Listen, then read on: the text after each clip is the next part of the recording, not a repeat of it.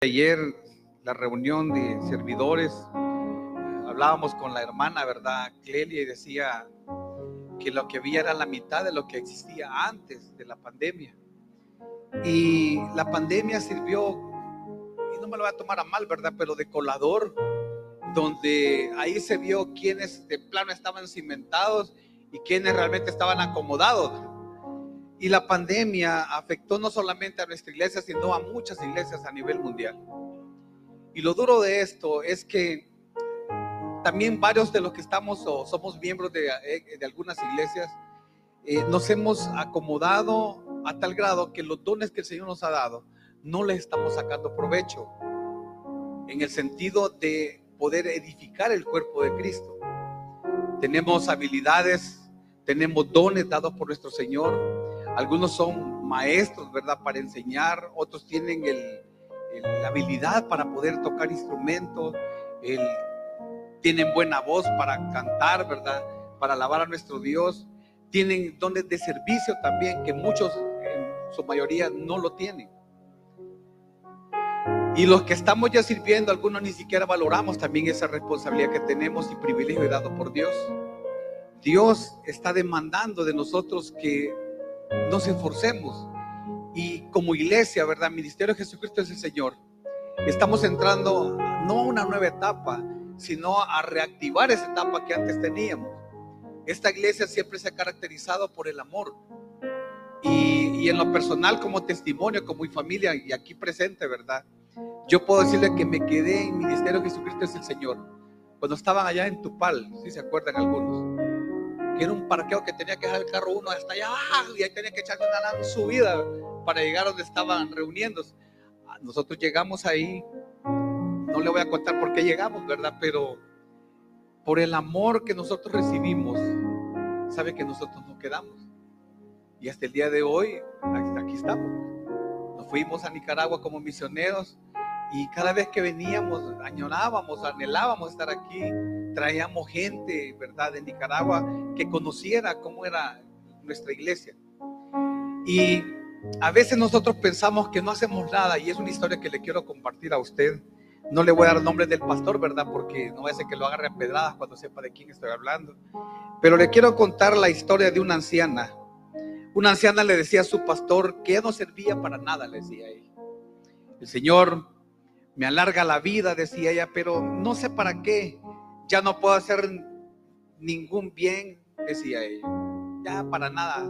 Yo ya no, no puedo salir a predicar el Evangelio. Ya no puedo testificar de Cristo según ella. Usted está haciendo mucho, le dijo el ministro del Evangelio. Pues me ayuda cada domingo a predicar el sermón. Como así le interrumpió la ancianita. En primer lugar, declaró el ministro, usted está siempre temprano y es la primera en su asiento en la iglesia. Y eso a mí me ayuda. En segundo lugar, está muy atenta, mirándome a la cara y eso también me ayuda a mí. En tercer lugar, veo a menudo lágrimas que corren de su mejilla. Y esto me ayuda más todavía porque me anima a mí a ser mejor cada día. ¿Se da cuenta, le dijo él, que usted ayuda mucho? Muchos hermanos olvidamos que el servicio que Dios demanda de nosotros como hijos suyos y como conocedores o seguidores de su palabra debe ocupar siempre el primer lugar en nuestra vida. Debe ocupar siempre, ¿verdad? El primer lugar porque el servicio que Dios se merece, hermano, debe ser el mejor. Y nosotros como conocedores de su palabra, como seguidores de Jesucristo, tenemos que dárselo con todo el corazón, no a medias. Por eso es importante tener un buen conocimiento de la palabra de Dios, por lo que Dios quiere, ¿verdad? Que es por lo que nosotros seamos primero salvos y que después conozcamos todos los secretos que están escritos en su palabra para tener también una revelación de lo que Él desea para cada uno de nosotros y ser más efectivos en el llamado que Él ha hecho. Como iglesia, nuestra meta, ¿verdad? Eh, a poner en práctica el próximo año van a haber estudios bíblicos, van a haber, se va a tratar de reactivar de nuevo algunos ministerios que se han quedado estancados o parados, ¿verdad? Porque no se han vuelto a activar. Lloramos de nuevo las células, ¿verdad? En, las casas, como también que se activen los matrimonios. Ah, hemos comenzado ya con matrimonios jóvenes adultos, ¿verdad? Que algunos les dicen rucos mayores, ¿cómo es la cosa? O chavos rucos es la cosa. Pero se han activado y ha sido de bendición para nuestra iglesia y para la vida de cada uno de los jóvenes que forman parte. Y yo le animo a aquellos que todavía no lo están haciendo de los 20 años para arriba. La hora es bien difícil para, muchos. Nosotros el otro día nos tardamos una hora solo para entrar desde el desvío. Veníamos de Merliot, de la ciudad de, ciudad de Merliot, y para entrar solo del desvío, que, que es el que nos trae para aquí, para la Jerusalén, nos tardamos en llegar desde ahí una hora hasta llegar a la iglesia. Lo tremendo de esto es que no nos quejamos, ¿verdad? Por lo menos. Venimos ahí despacio, algunos vienen tarde, otros temprano, pero lo bueno, hermanos, es que los jóvenes están viniendo. Yo le pido que ore por ellos, porque de ahí van a salir nuevos líderes, futuros pastores, misioneros, que es uno de los sueños como iglesia. Y algo que es importante, ¿verdad? Es, y es muy importante, tener un buen conocimiento de la palabra de Dios. Y es algo que la iglesia va a comenzar con un estudio, ¿verdad? Que es en el libro de Filipenses o en la carta a los Filipenses. Un estudio de manera exhaustiva, ¿verdad? Cada enseñanza la vamos a hacer con el propósito que usted aprenda a conocer de la palabra de Dios. Pero algo que nosotros muchas veces pasamos por alto, hermanos, es que Dios quiere, ¿verdad? Es que primero nosotros seamos salvos y luego que conozcamos todos los secretos que están escritos en su palabra. Y ese es un reto. Conocer la verdad, hermanos, como dijo el Señor Jesucristo, nos hace libres. Nos ayuda a no ser engañados por cualquiera que dice que trae la verdad. Y por nosotros, por no conocerla, por ignorar de la palabra misma, lo queremos todo lo que dice. Porque lo ignoramos. Hay personas que piensan que los siervos de Dios únicamente son los pastores o que creen que los siervos de Dios solamente son los líderes de un ministerio, o que el servicio a Dios es exclusivo para personas con ciertos dones, ¿verdad? Especiales, pero eso no es verdad, No es cierto. Un siervo de Dios es toda persona que le sirve al Señor con la disponibilidad de parte de Él. Y uno de los ejemplos más claros del servicio al Señor, hermanos, es cuando nosotros hablamos o testificamos del Señor Jesucristo. Y a veces lo hacemos de manera bien sencilla. Le pongo algunos ejemplos.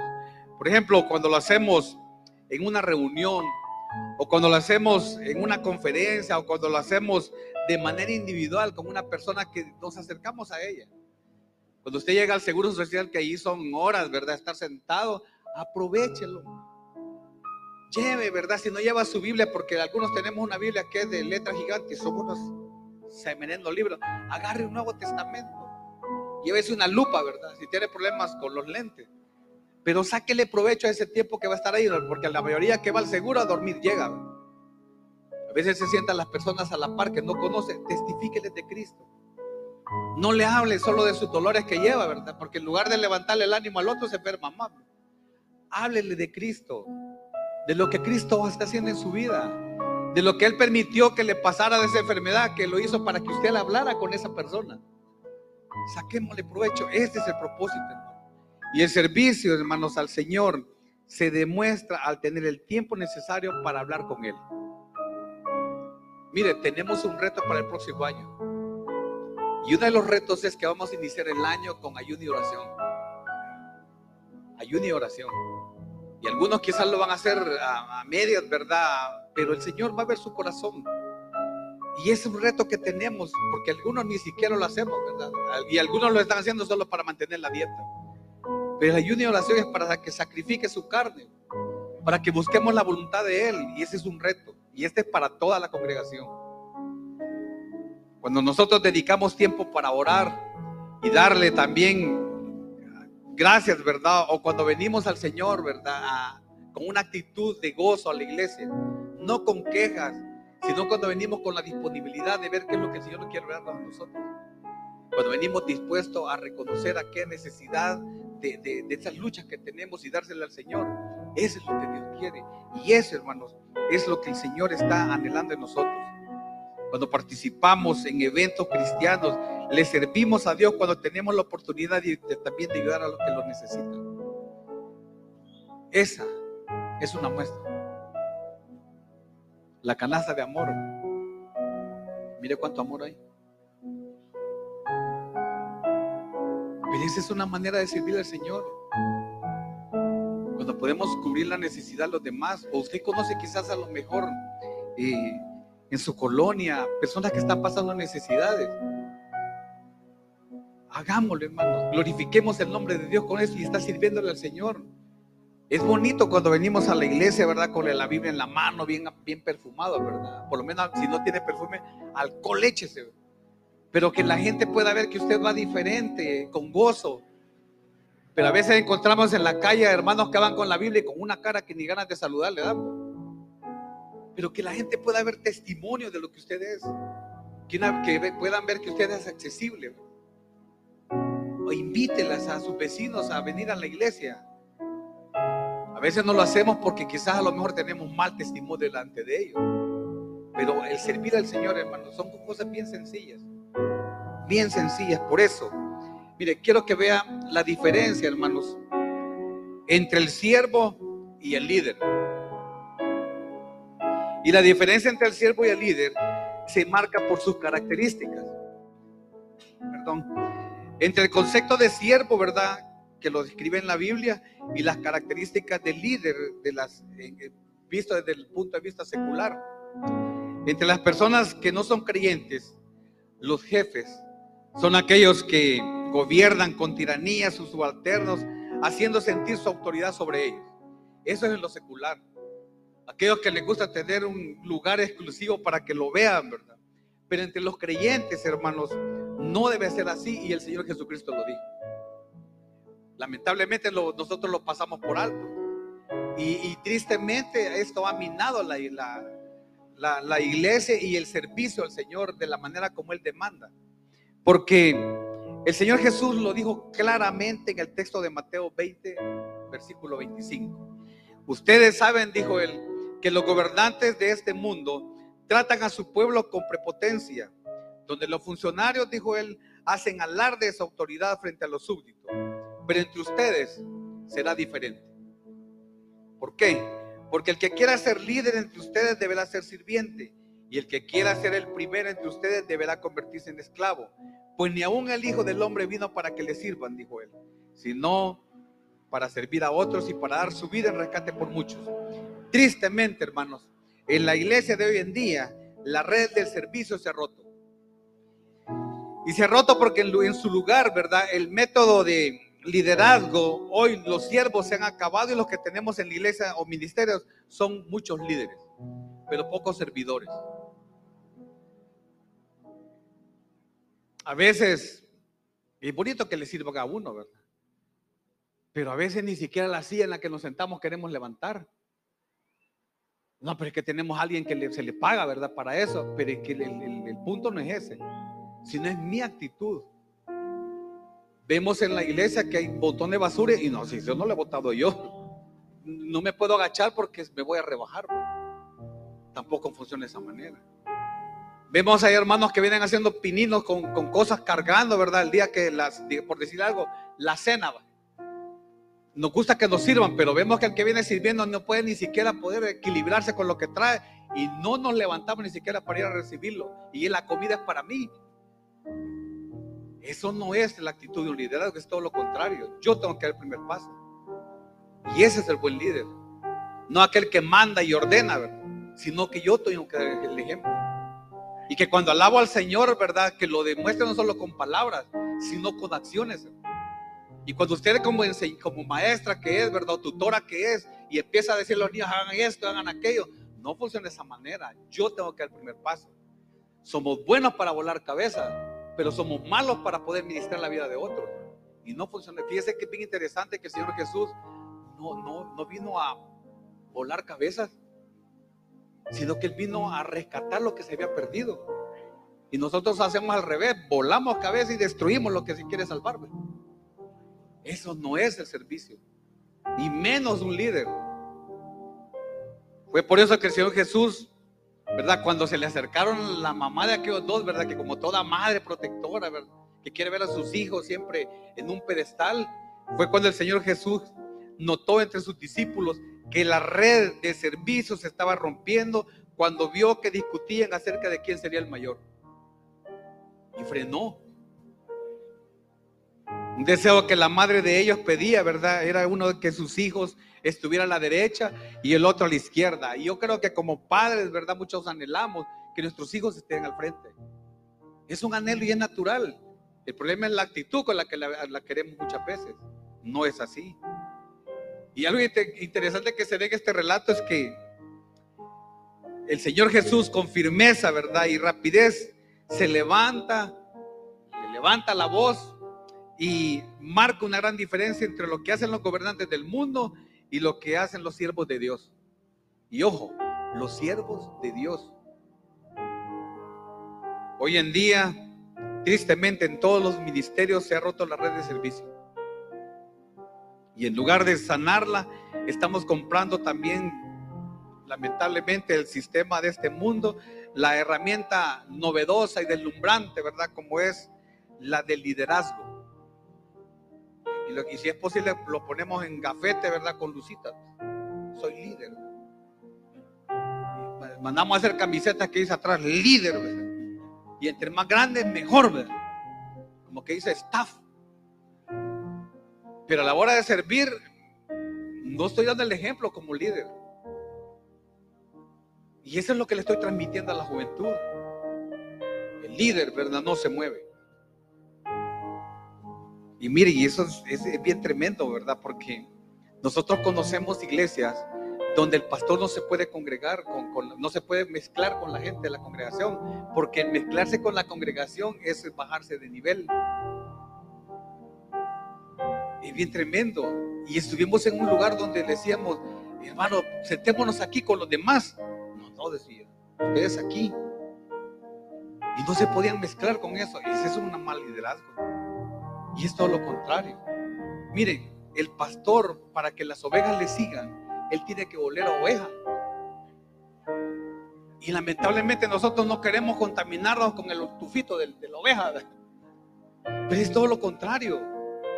Si yo quiero que me sigan, mire el Señor Jesús, dígame si no se mezcló con los discípulos. El chapa dijo algo bien cierto, ¿cuántos de aquí somos justificados? ninguno es justificado en, humanamente hablando. Somos justificados por Cristo. Por la sangre de Él somos justificados delante de Dios. Pero a veces nosotros nos echamos las flores, ¿verdad? Y queremos que el Señor eh, haga milagros en nuestras vidas por lo que yo estoy haciendo, entre comillas, por Él, ¿verdad? Yo toco la alabanza, ¿verdad? Todo, eh, ministro, ¿verdad? Yo estoy dando clases, Señor, ¿verdad? Entonces soy un privilegiado. Y si es un privilegiado, pero esto, no, esto me demanda más también a mí a ser más humilde. Entre más alto, ¿verdad? Subamos, más duro es el porrazo también que vamos a recibir. Hermanos, ¿sabe por qué muchas veces nosotros ah, no hemos encontrado o, hemos visto la diferencia entre el líder y lo que es servidor? Es porque estamos olvidando los principios básicos de, que debe de tener todo siervo de Dios, como es el primero, ¿verdad? El siervo existe para servir y el líder para ser servido.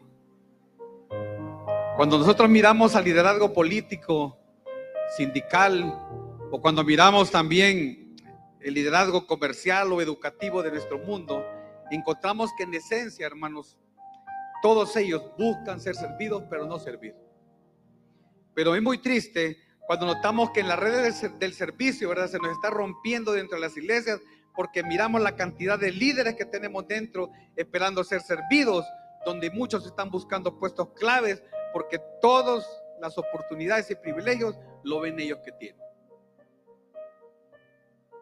Es bonito, ¿verdad? Decir, cuando usted le preguntan y está en, grupos de, con otras iglesias, y le preguntan, ¿y usted qué, qué, qué, ¿En qué está, verdad? en la iglesia. Ah, yo soy ministro de alabanza, por decirle algo. Soy maestro, pero eh, nos inflamos.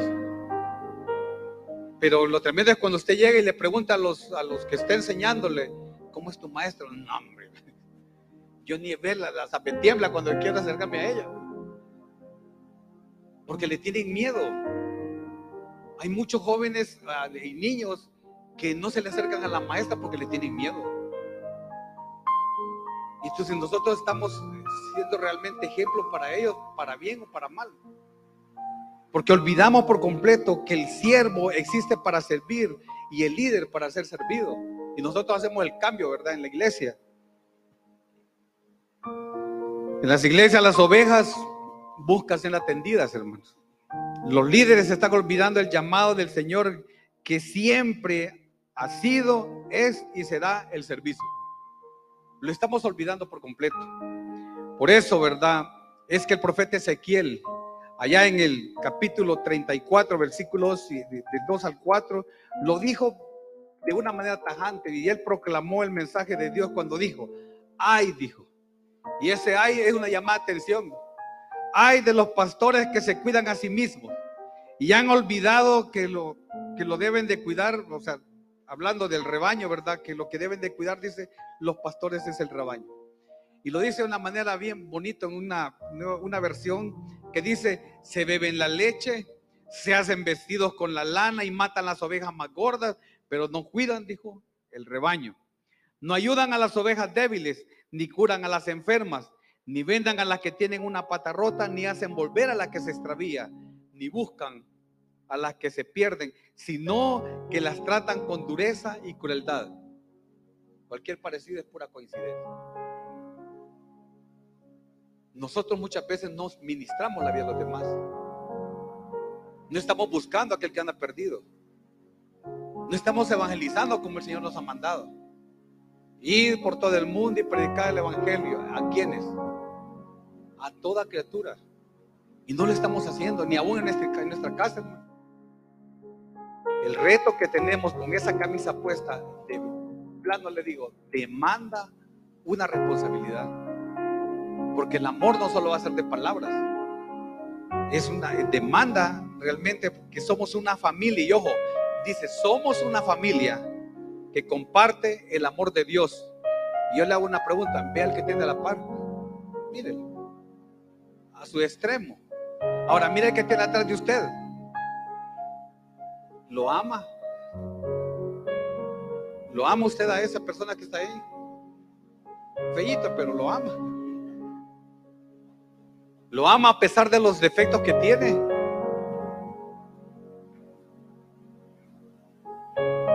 Por eso el segundo punto, hermanos, es que el siervo, mire, y eso es bien interesante, ¿verdad? El siervo existe para ser modelo y el líder para destacarse.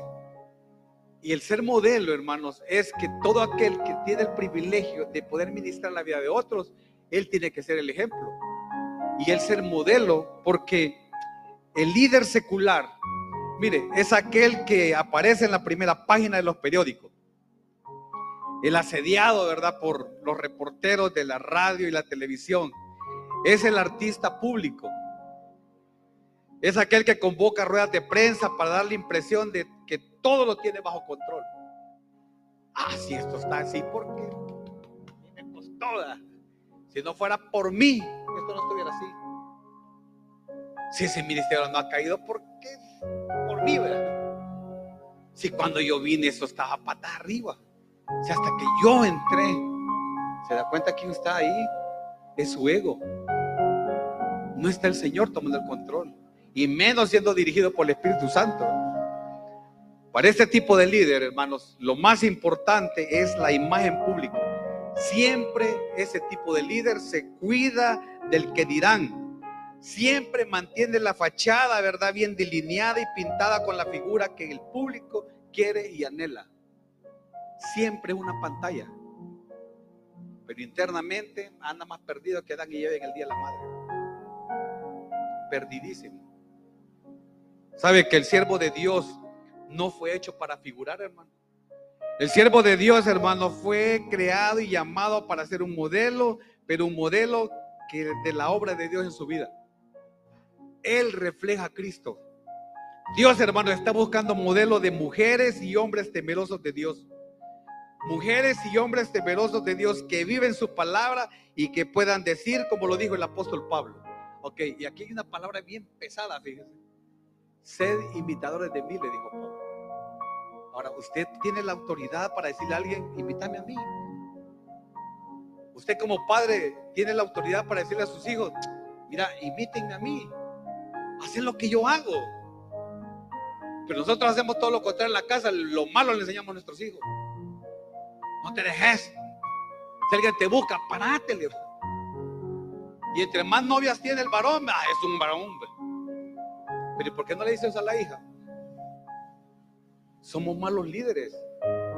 Y no tenemos la autoridad para decirle a, alguien, ¿verdad? Imítenme como temeroso del hijo que soy como hijo de Dios. Imítenme cuando me ven doblando rodillas. Imítenme intercediendo yo por los demás. No lo estamos haciendo. Le estamos enseñando a nuestros hijos a ver más novelas. Hasta le pagamos para ir a ver conciertos como los de anoche. Es cierto, hermano. No estamos siendo testimonio. El mundo nos está jalando a nosotros, nosotros en lugar de ser la diferencia para el mundo.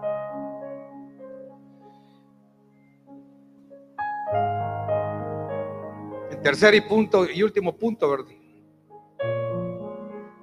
Pero antes, hoy en día la gente quiere ver en los siervos de Dios el reflejo de la pureza. Mire, hoy en día la gente sin Cristo quiere ver el amor, el sacrificio y la dedicación de nuestro Señor Jesucristo en la vida de cada uno. Eso es lo que el Señor quiere, que nosotros reflejemos. Por eso él dice, el Pablo lo dijo con autoridad, imítenme a mí, porque él estaba reflejando esto, pureza, amor, sacrificio y dedicación al Señor Jesús. Por eso el tercer punto y último, el siervo existe para reproducirse, el líder para perpetuarlo. Quiero contarles la historia del pastor X, que había estado por 16, 16 años como líder de una iglesia. Él como pastor de una denominación, en ningún momento él se le cruzó por la mente que llegaría, ¿verdad? El día cuando Dios le pediría su cargo. Y esto va con todos nosotros, incluyendo su servidor. Así como este pastor nunca se imaginó que un día él tenía que entregar los tenis, como dicen. Durante esos 16 años, este pastor X no preparó a nadie para que le sustituyera. Cuando llegó, en este caso, ¿verdad? La convención nacional a la que la iglesia de él pertenecía, los delegados y pastores escogieron un nuevo líder. A causa de esto, el corazón del pastor X se llenó de mucha amargura y resentimiento por la decisión dada por la convención y un golpe bajo para el pastor. Lo triste de esta historia es que a causa de esta decisión dada por la convención a la cual él pertenecía, esta iglesia terminó en una división denominacional. Una de las cosas que hoy en día está sucediendo, hermanos, es que esta historia no es nada nuevo. Nosotros hemos conocido eh, iglesias y una reciente fue en Nicaragua, donde un pastor tenía casi 40 años de estar él como pastor de la iglesia. Y cuando él demandó, ¿verdad?, ser jubilado por su edad, lo tremendo es que la iglesia en general se vio en un conflicto que no hallaban a quién poner. Y, no sé si, creo que, yo creo que en Nicaragua se da eso. Ah, no, no, no. También aquí se da en, la, en otras denominaciones, donde empiezan como que es licitación de trabajo. Queremos que vengan varios pastores, ¿verdad? Y, que predique y que y si cae bien a los, a los líderes o los ancianos de ese lugar, ellos dan el ok. ¿Sabe que eso no es para ser probado? El pastor tiene un llamado. Pero lo tremendo es que en las iglesias empieza, se sienta la, como yo digo, el jurado. Y empiezan los pastores a pasar como que, como que si es concurso de mi universo yo predico y dependiendo de la reacción de, aquello, ah, este, bueno, una, cosita. El siguiente culto, el otro, el otro invitado. Ah, no, este ni siquiera aplaudió la gente. Y así comienza. ¿Sabe que eso es dañino? Y un día hablé con un pastor de aquí y me dijo, no, fíjese que mi congregación hace lo mismo. Y yo he estado en contra de eso, dice él. Y lo tremendo es que nosotros olvidamos por completo el papel que tiene el líder y el pastor principal de una iglesia. La pasamos por alto y pasamos por alto la autoridad que Dios le ha delegado a ellos. El problema tremendo es que muchas veces nosotros no nos estamos reproduciendo los demás y pensamos que el liderazgo es mío, de nadie me lo quita. No es cierto. Tristemente en estos días estas historias como la que le, le, escribía del pastor X, ¿verdad? Abundan. Porque la red del servicio se ha roto y necesitamos restaurar. Necesitamos, hermanos, recordar que hemos sido llamados para reproducirnos en otros y no para perpetuarlos en el llamado que tenemos. Nosotros tenemos que multiplicarnos en otros. Nuestras oraciones deberían de ser, ¿verdad? Porque nuestro corazón sea como el de Juan eh, ¿Se acuerda de Juan el Bautista cuando le dijeron del Señor Jesucristo? ¿Y qué fue lo que dijo él? Y esto debería ser nuestras oraciones. Es necesario que yo mengue, dijo, para que Él crezca. Nosotros cuando vemos que va creciendo el liderazgo, no, yo lo bajo. Cuando vemos que en el ministerio que estamos nosotros mismos ayudándole a que, crezca y vemos que ya va subiendo, no, no, no, este se me va adelantando. Siéntese orgulloso. Fíjese que en lo secular, yo era nuevo en, cosas de serigrafía, yo no tenía ni idea de lo que era serigrafía. Y en la carrera de diseño gráfico nos habían dejado una tarea de hacer publicidad para un producto que nosotros diseñáramos. Y entre esto teníamos que sacar camisas, llaveros y todo lo que era promocional. No tenían ni la mínima idea de lo que era serigrafía. Y yo llegué a una escuela que se llamaba en ese tiempo, se llamaba COAR y la persona que era el dueño, eh, yo llegué a inscribirme para saber qué era serigrafía. Y ahí fue como yo me metí en esto. Y lo tremendo es que cuando, como eh, yo le explicaba a él que había, estaba estudiando, y él me dijo, medite, échame la mano. Fíjese que algo que yo aprendí de él, y lo digo, yo sé que él no me está oyendo, ni, ni creo que me oiga, pero fíjese que, que él me enseñó mucho. Él jamás escondió algo de las habilidades que él tenía. Me dijo él, hace esto para que te salga mejor. Y nosotros muchas veces tenemos habilidades que podemos sacarle provecho para que el Señor se glorifique y no queremos enseñarla. No, hombre, si le enseño este me quita el cliente. Y se le olvida que los clientes, el Señor se los da. Y que las habilidades que usted tiene, el Señor se las ha dado. Y es para que usted se reproduzca en otros. Pero nosotros muchas veces no queremos instruir a otros. No queremos capacitar a otros porque pensamos que este nos va a bajar o nos va a arrancar. En Nicaragua dicen le cerrucha el piso. ¿Se acuerdan las caricaturas donde sale el, el piolín y el gato, ¿cómo se llama? Silvestre. Y empieza Piolín a romperle. A veces pensamos que eso van a hacer con nosotros las personas que le estamos nosotros ministrando o siendo parte del ministerio. Y eso no debería ser así, hermano. Como siervos de Dios, usted y yo, hemos sido escogidos, hermanos, para cultivar. Usted y yo hemos sido escogidos para ayudar y edificar el ministerio de los creyentes del cuerpo de Cristo. Por eso, que nunca, páseme la otra, se nos olvide que nuestra llamada, hermanos, existe para que el ministerio de los creyentes se desenvuelva mejor que nunca se nos olvide que el ministerio al que servimos existe hasta que ese ministerio llegue al punto en que la iglesia no precise más de nosotros. Que nunca se nos olvide que un ministerio se desenvuelve hasta que los que forman parte de ese ministerio maduraron al punto que no necesiten más de nosotros. Y ese es el discipulado. Cuando usted ve que aquella persona empieza a caminar solo, hágase a un lado y vaya a tener otro. Ese es el propósito. Pero nosotros queremos desde que nacen, ¿verdad? Y lo llevamos hasta ancianos todavía. No funciona así. Si este ya empezó a caminar solito, váyase para atrás a tener otro. Y ese es el ministerio. Yo admiro mucho cuando empiezan a enseñarles los, mire, de los jóvenes que han pasado aquí, de lo que usted vio. Yo soy testigo en una semana uno de ellos aprendió a tocar instrumento. En menos, bueno, no, en, un día fue. En la batería. se sentó, se puso a tocar y en un ratito ya, ya manejaba una alabanza en una mañana. Y la persona que le estaba enseñando vio el potencial en él. Y empezó a animarle. Y sabe que se han activado los demás. Y yo me siento orgulloso de verlos a ellos ahí porque yo los he visto ensayando.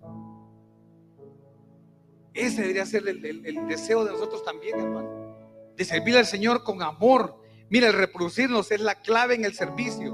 Y la perpetuidad es la clave en el liderazgo. Son dos cosas muy diferentes.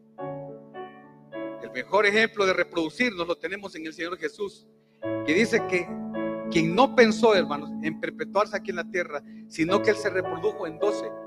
A pesar que había una gran multitud, Él solo escogió doce. Y lo tremendo es que los doce son los que sirvieron para reproducirse en los demás. Doce. Tampoco le estoy diciendo que hagamos doce. Pero es un ejemplo claro de lo que hizo el Señor Jesús. Ojalá un día nosotros podamos decir lo que Pablo dijo, ¿verdad? Lo que has visto de mí, esto enseña. Se lo dijo a Timoteo. Y la habilidad, hermanos, de un líder no es hacer algo, sino que es reproducirse en alguien. Ahora piense usted en una persona nada más. Quiero que se ponga de pie. Póngase de pie. Y esa es la habilidad que un líder de plano, aquel que tiene el llamado, debe tener. Un siervo a servicio del Señor. No es hacer algo, que vean que somos multifacéticos, ¿verdad? Hacer un montón de cosas. No es eso. Un verdadero siervo de Dios, si usted se quiere poner el título de líder, y por eso no se lo quité, es aquel que se reproduce en alguien más. Así que cierre sus ojos. Y le voy a pedir que piense en una persona. Y le voy a hacer un reto. El otro domingo vamos a venir con una camisa.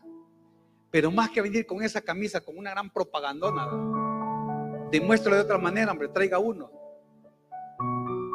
Traiga uno y si lo trae y se queda, le doy dos camisas más, pues está bueno. Hombre, en serio, piensa en una persona. Sé que usted sabe a quién poder invitar, a quién poder usted ministrar en la vida. ¿Ya la pensó en esa persona? Levante su mano si usted tiene una persona a quien le puede testificar de Cristo. Yo me anoto. ¿Tiene alguna persona? Ok, baje su mano. ¿Cuántos se ponen el reto de que el próximo domingo, aparte de traer su camisa puesta, ¿verdad? Usted va a traer un invitado. Yo no sé a quién, pero que es el pelo lo va a traer. ¿Tiene alguien? ¿Quién se, quién, quién se anima a traer un invitado? Ok.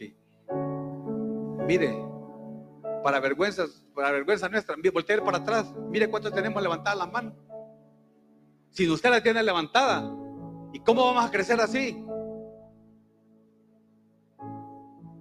Y sabe que yo estoy testificando delante de Dios que voy a proponerme a traer a alguien. Esa es la falta de fe, hermano. ¿Se da cuenta? Siempre miramos las calamidades, pero no vemos la mano de Dios obrando. Propóngaselo.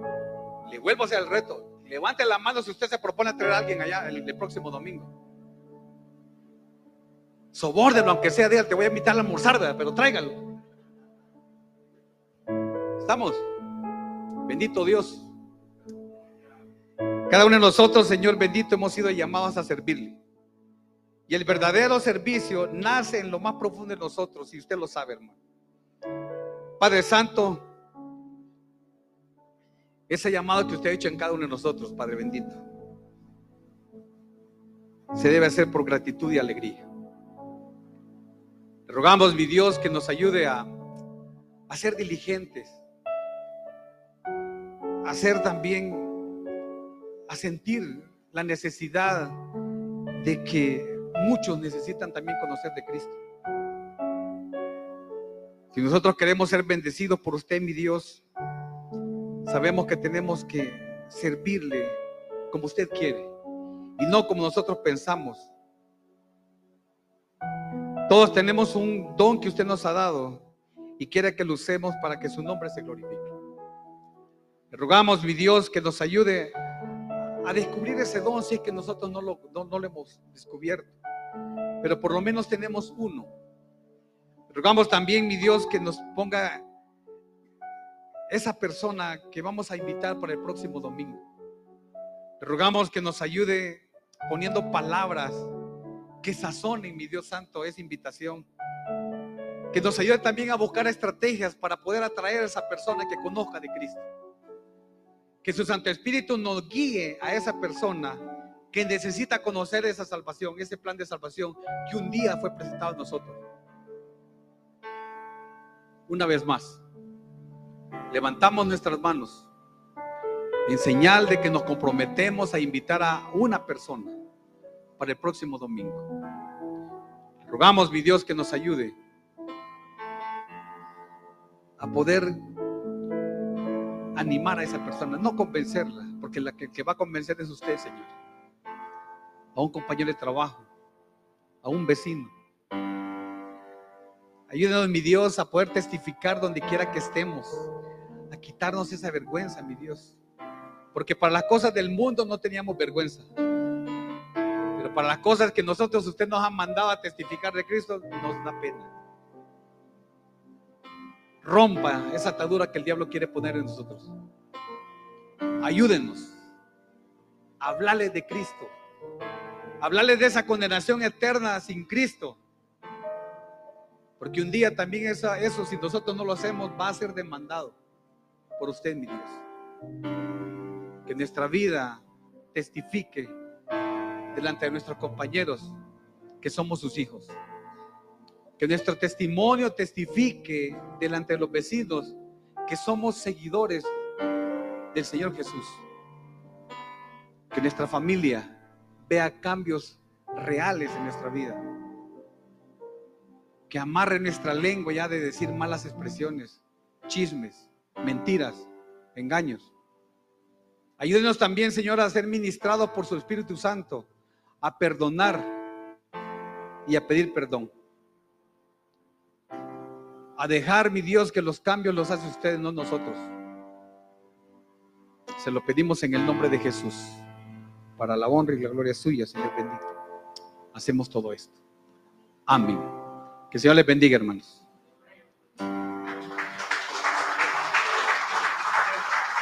Amén. Quédese así de pie, hermanos. ¿Cuánto llevamos? Gracias por haber sintonizado su iglesia en